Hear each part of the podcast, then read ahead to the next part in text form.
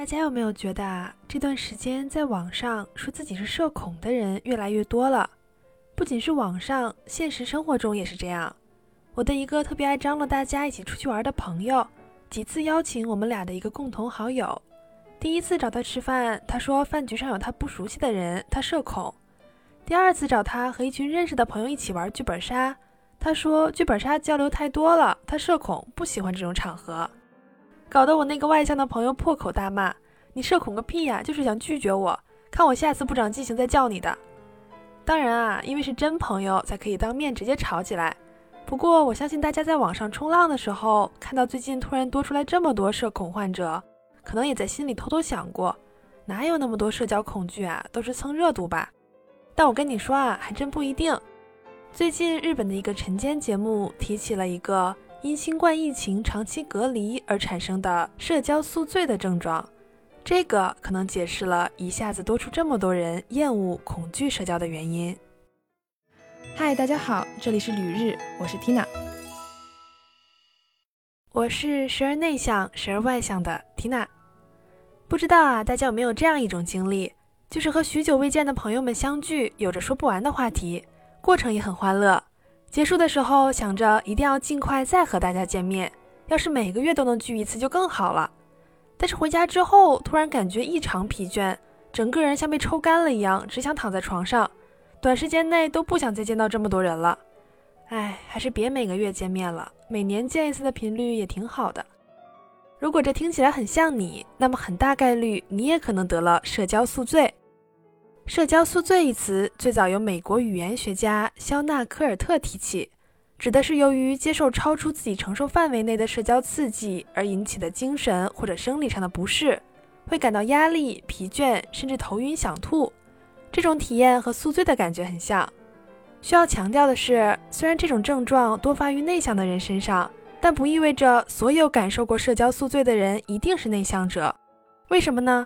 因为人的外向和内向是会改变的，虽然中国有成语“本性难移”，但是性格其实比你想象的变化的要快得多。而每个人身上都是同时有外向和内向两种气质的，只不过可能其中一种占主导地位，因此只用其中一个来形容一个人其实不太准确。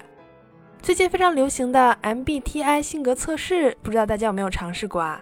如果你每隔一段时间都重新做一次的话，你会发现。大概率你的性格是一直在变化的。那么近期突然出现了这么多社恐，是因为内向的人变多了吗？没错，虽然大部分自称是社恐的人都有夸张的成分，但是这两年内向的人确实变多了，或者说越来越多的人变得更加内向。原因相信大家多少也能猜到，就是因为万恶的新冠疫情。在把性格做划分的时候啊，性格外向者的能量来自于外在世界。通过各种各样的社交活动与其他人交流，会使他们感到更加兴奋，也能为他们补充能量。相反，内向者的能量源自内部，他们对探索自我的兴趣更大，喜欢安静独处，也更容易受到外界刺激的影响。在刺激过多的时候，就会产生不适感。而疫情期间，学生网上上课，工作的人也大多居家办公，与人接触的时间大大减少。不论是否愿意，绝大多数人只能独处，于是也就有越来越多的人性格中内向的部分被发掘出来。接受采访的不少日本人都表示，因为太久不和人接触，重新回到社交环境中，会有点读不懂社交辞令和对方的情绪，因此变得更加敏感，精神上也就更容易疲劳。尤其是年轻人，要么独居，疫情期间几乎是封闭自己。就拿我自己而言，因为总是待在家里不和别人说话，我的中英日全部语言水平直线下降。要是再憋在家里一段时间，我的母语几乎就要变成无语了。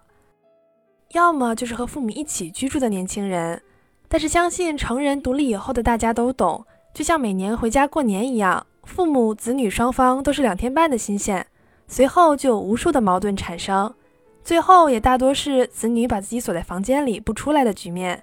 实际也没有什么有效的情感交流和沟通，而新冠疫情催生的新内向者们，不像老内向者已经学会了面对这种情绪，在遇到社交宿醉的状况时，可能会手足无措，错误的认为自己就是不喜欢社交，从而更加逃避，反而让性格中内向的部分越来越多，失去平衡。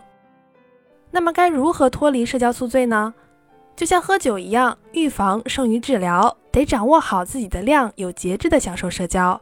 如果不幸已经陷入社交宿醉的话，那只有一种方法能够解决，就是花点时间独处，找一个安静舒适的地方，随便做点喜欢的活动或者爱好。当然，上网冲浪无助于脱离宿醉，网上大量信息的轰炸反而会让人觉得更加疲惫。大家可能也都体会过躺在床上玩了一天手机却头昏脑胀的感觉吧。那么在这里，祝还隔离在家中的伙伴们早日解除隔离；已经自由的小伙伴们能够快乐享受社交，不会宿醉。好的，感谢大家收听《旅日东京日记》，我是缇娜。